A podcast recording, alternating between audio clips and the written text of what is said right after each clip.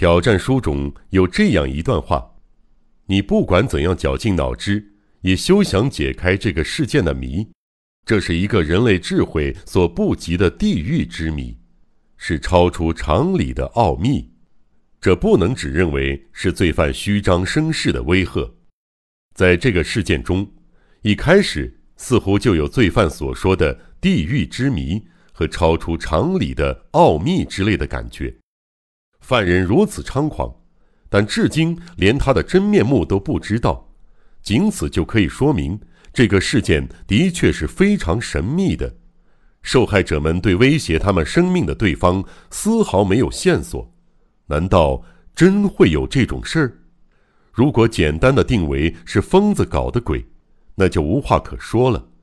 但疯子绝不会制定出如此周密的计划，看起来似乎纯属荒诞不经的嗜杀狂所为，但情况并非完全如此。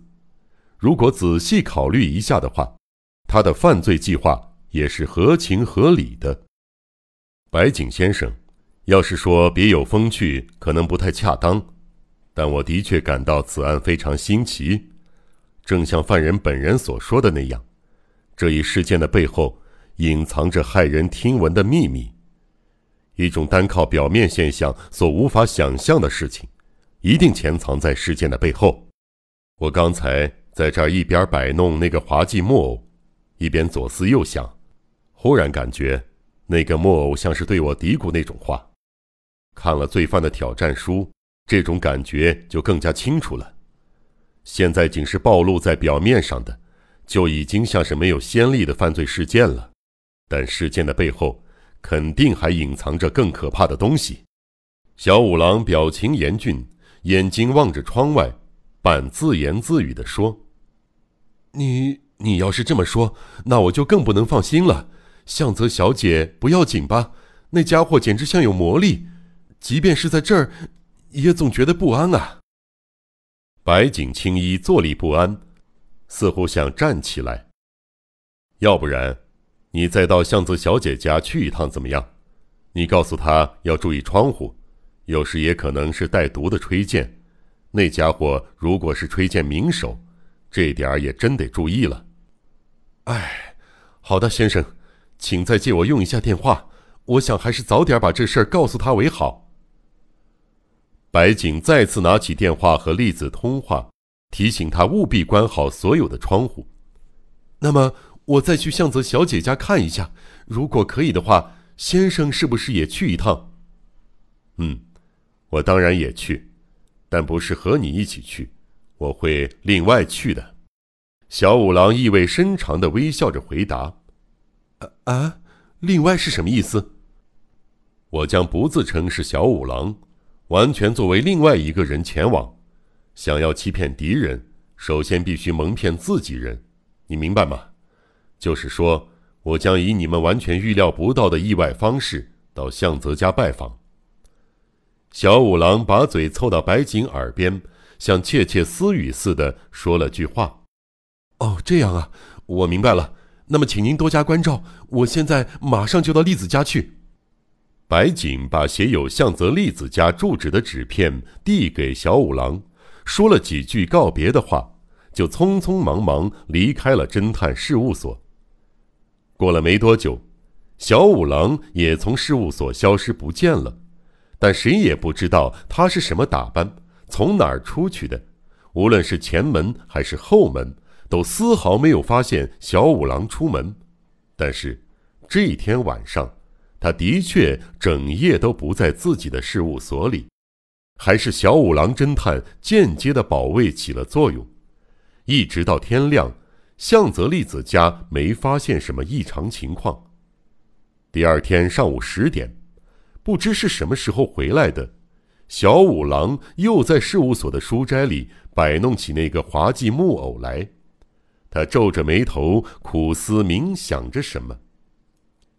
先生，这个人非要见您，怎么说也不听啊！助手小林少年面带窘色进入书斋，他知道小五郎昨晚在外面整夜都没睡觉，所以想把第一个来访者轰走。小五郎接过名片看了一眼，脸上的表情立刻变得生动起来。没关系，请他进来。是棉冠创人来了，你忘了吗？棉冠不就是在化妆广告人事件中最先怀疑为杀人凶手的古怪雕刻家吗？现在已排除了对他的怀疑，被释放回家了。少卿，骨瘦如柴的创人，在小林少年的陪同下，瞪着两只大眼睛走了进来。由于被警察拘留了一阵，所以显得非常憔悴。肥大的西装也弄得全是褶子。寒暄过后，小五郎关心的劝雕刻家坐在椅子上：“，我早就想见你一面。侦探这个工作很有意思啊，我对侦探这工作很感兴趣。”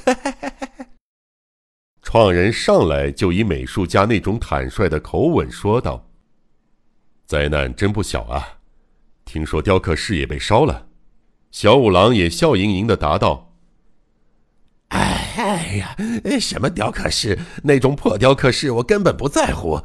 比起那个房子，我对这次的杀人事件更感兴趣。说实在的，昨天我被警察放出来，看了报纸以后，哎，才明白了事件的大概情况。我我也想参与调查这个案件。”创人上下活动着瘦削的下巴，话说的非常恳切。然而，小五郎听了创人的话后，总觉得有些地方令人费解。听他的口气，似乎对小五郎参与调查此案的事全知道了。小五郎接受调查此案的请求一事，并未见报，知情者只有白井青衣和野上兼子的母亲以及向泽利子。创人究竟怎么探听到这个秘密的呢？你说找我有事儿，是什么事儿？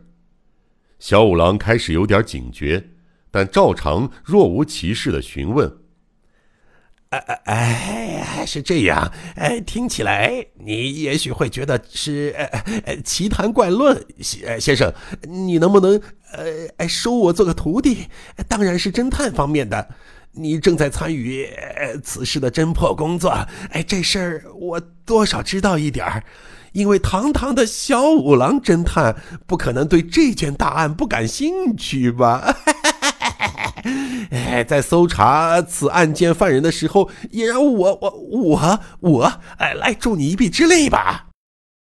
怪雕刻家越说越出格，明明是个外行，却以为能起一定的作用。听你的口气，似乎我已经接受了这个案子。小五郎挖苦地说。哎哎哎哎，对呀，我是那样判断的。我的直觉非常敏锐，他告诉我，呃，一般是不会错的。先生，你说你是不是参与了此案的侦破工作啊？雕刻家的两只眼睛瞪得溜圆，突然探过头来，注视着小五郎的表情。这个任凭你去想象。有一点，我想问问，你对此案这样感兴趣，有什么特殊的理由吗？哎，呃，当然有了。我想找到那家伙报仇。不过更吸引我的是此案的离奇古怪，你明白吗？这就是侦探本能。哎，昨天晚上第三个受害者差一点儿就被刺中了。呃，怎么回事？那家伙竟盯着年轻的女性，到底是出于什么目的？先生也许早有数了吧？创人再次探过头来。瞪着大眼睛盯着小五郎，仿佛想看透侦探的心思。小五郎审视着像从地狱里爬出来的那张怪脸，忽然闪出一个奇怪的念头。